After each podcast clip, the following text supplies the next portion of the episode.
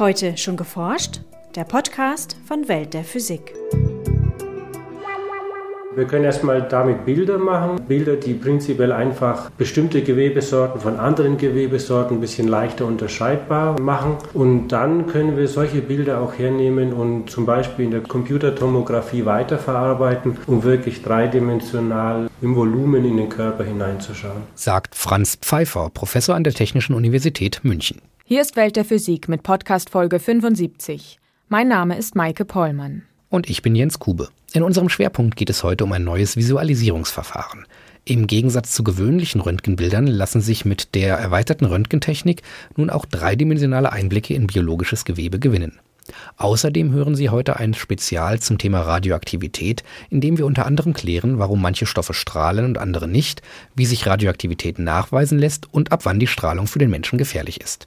Zum Schluss gibt es noch Veranstaltungstipps für Dresden, Stuttgart und Bochum. Wir beginnen mit dem Feature von Christina Newinger. Das ist ein Hühnerflügel und das ist so ein Phasenkontrastbild. Die Bilder haben hier so eine Art reliefartigen Eindruck. Man sieht einfach viel mehr Details in den Bildern. Sagt Franz Pfeiffer von der Technischen Universität in München, als er ein gewöhnliches Röntgenbild mit dem einer neuen Röntgenmethode vergleicht, die er entwickelt hat, der Phasenkontrastbildgebung. Auf dem gewöhnlichen Röntgenbild sind lediglich die weißen Konturen des Flügelknochens vor schwarzem Hintergrund zu erkennen. Das in verschiedenen Grautönen gehaltene Phasenkontrastbild zeigt sogar unterschiedliche Gewebearten. Röntgen blickt heute auf eine mehr als 100-jährige Erfolgsgeschichte zurück. Der Physiker Wilhelm Konrad Röntgen entdeckte 1985 die besonderen Eigenschaften des unsichtbaren Lichtes. Ist eine hochenergetische Strahlung, mit der man alle möglichen Dinge allgemein durchleuchten kann und dadurch letztendlich in Dinge hineinschauen kann. In der Medizin wird es täglich verwendet, zum Beispiel um tiefliegende Knochenbrüche eben sichtbar zu machen im Körperinneren, ohne den aufzuschneiden. Wegen seiner hohen Energie kann Röntgenstrahlung durch Teile unseres Körpers gelangen. Dadurch entsteht eine Art Schattenbild des Körperinneren. So eine klassische Röntgenaufnahme geht eigentlich davon aus, dass Röntgenstrahlung aus kleinen Partikeln besteht, die durch den Körper durchdringen und dann entweder absorbiert werden oder nicht absorbiert werden. Also sie bleiben einfach stecken oder sie bleiben nicht stecken. Moderne Techniken wie die Computertomographie haben die Röntgenmethode inzwischen erweitert. Hier werden hunderte Röntgenbilder aus verschiedenen Richtungen erstellt, um dreidimensionale Bilder des Körperinneren zu gewinnen. Doch häufig ist trotzdem nur wenig zu erkennen. Hier soll nun das Phasenkontraströntgen weiterhelfen.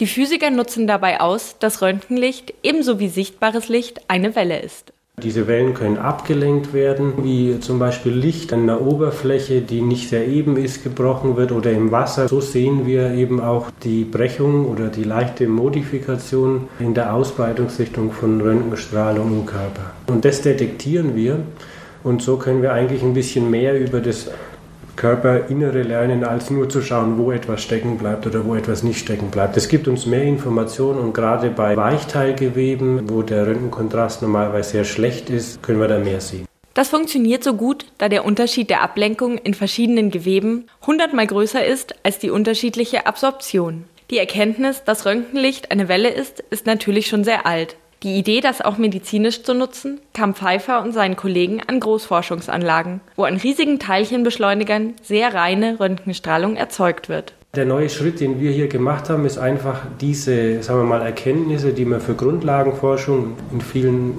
Facetten schon benutzt, auf die eher praktische Anwendung zu übertragen, mit normalen Röntgenröhren zu arbeiten, die dann eben auch prinzipiell für die klinische Anwendung zur Verfügung stehen. Damit das gelingt, war die Kreativität der Forscher gefragt. Wir haben eine neue Methodik dafür entwickelt, um das effizient nutzen zu können. Wir benutzen Gitteroptiken, das sind Transmissionsfilter auf einer Siliziumbasis. Das ist eine Erfindung gewesen, die wir 2005 gemacht haben. Diese Gitter teilen die Welle in Teilwellen auf, deren Berge und Täler sich überlagern und so verstärken oder abschwächen. Auf einem Schirm ist dann ein sogenanntes Interferenzbild mit hellen und dunkleren Lichtpunkten zu sehen. Bei der Brechung im Körper ändern sich die Orte von Wellenbergen und Wellentälern, also die Phasen der Wellen. Daher auch der Name Phasenkontraströntgen. Mit Hilfe komplizierter Mathematik bestimmen die Wissenschaftler aus dem geänderten Interferenzbild die verschiedenen Gewebearten. Und jetzt gerade die letzten zwei Jahre hat sich recht viel entwickelt, um vorklinisch Demonstratoren zu bauen. Und vorklinisch heißt, dass man jetzt gerade versucht,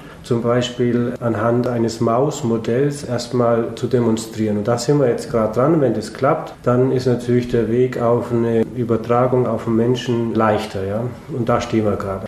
Als Beispiel zeigt Pfeiffer ein Rattenherz, das von einer Fotografie kaum zu unterscheiden ist und deutlich Adern und Herzkammern erkennen lässt. Gelingt die Übertragung auf den Menschen, so gibt es Hoffnung auf neue Fortschritte in der Krebsdiagnostik.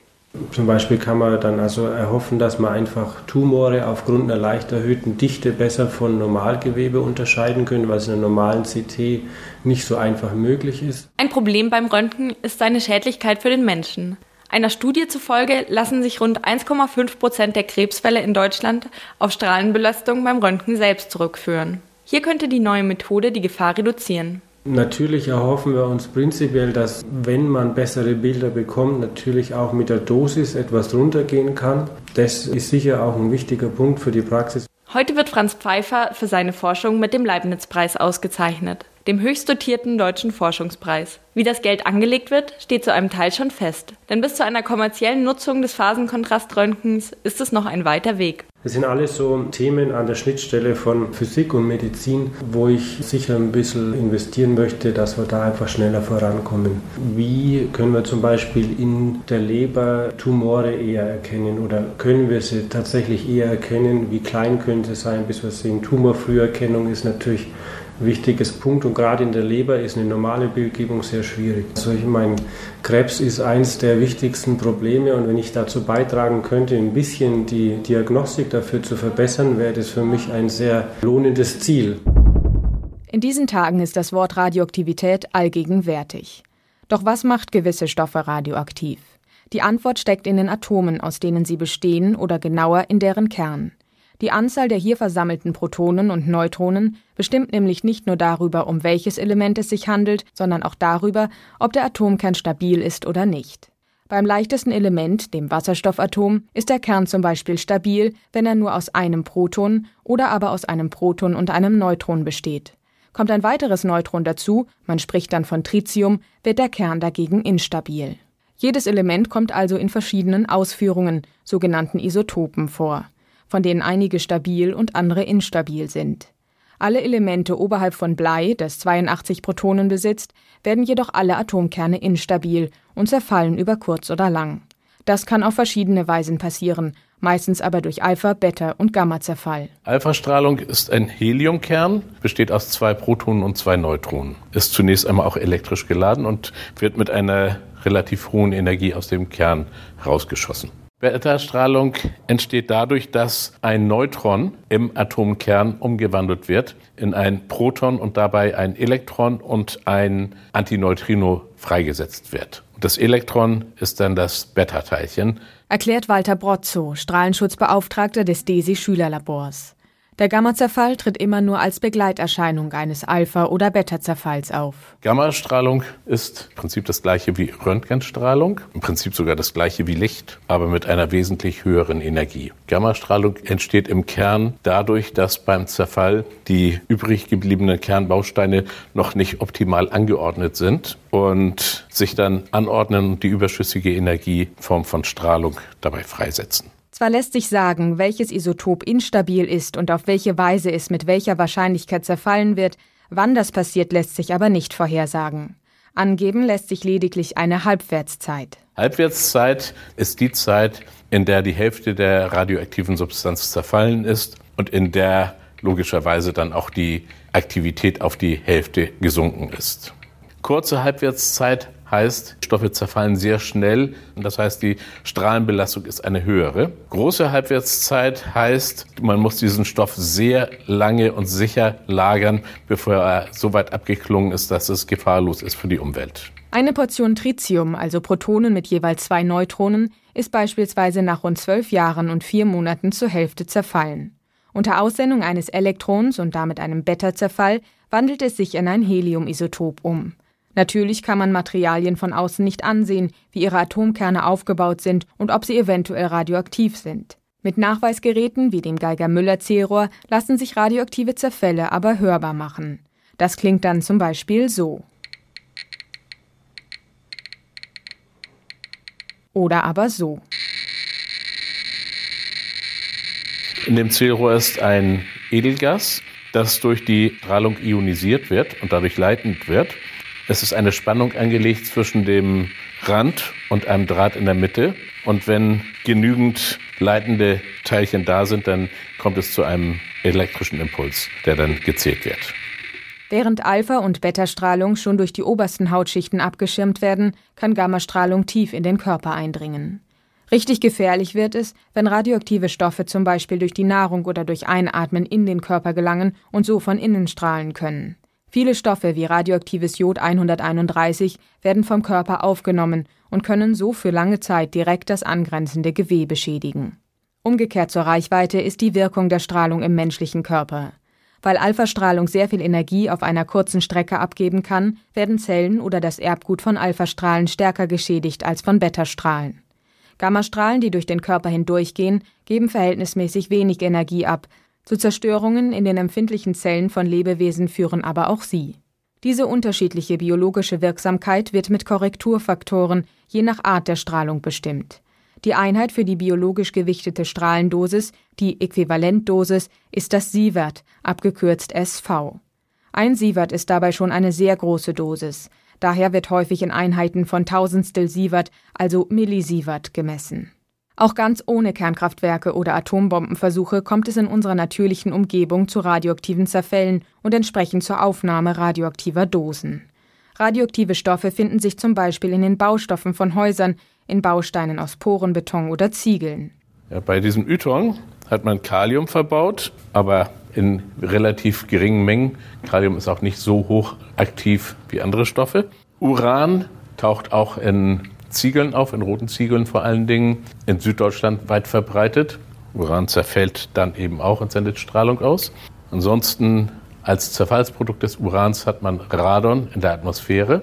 Der natürliche Strahlungshintergrund liegt in Deutschland je nach Region zwischen 0,6 Millisievert pro Jahr in der norddeutschen Tiefebene und über 1,2 Millisievert pro Jahr in den Mittelgebirgen. Selbst aus dem Weltall erreicht uns radioaktive Strahlung in Form von kosmischer Strahlung.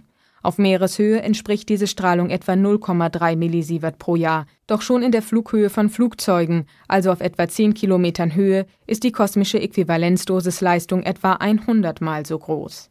Die Strahlenbelastung bei der medizinischen Diagnostik ist besonders bei aufwendigen Röntgenuntersuchungen hoch.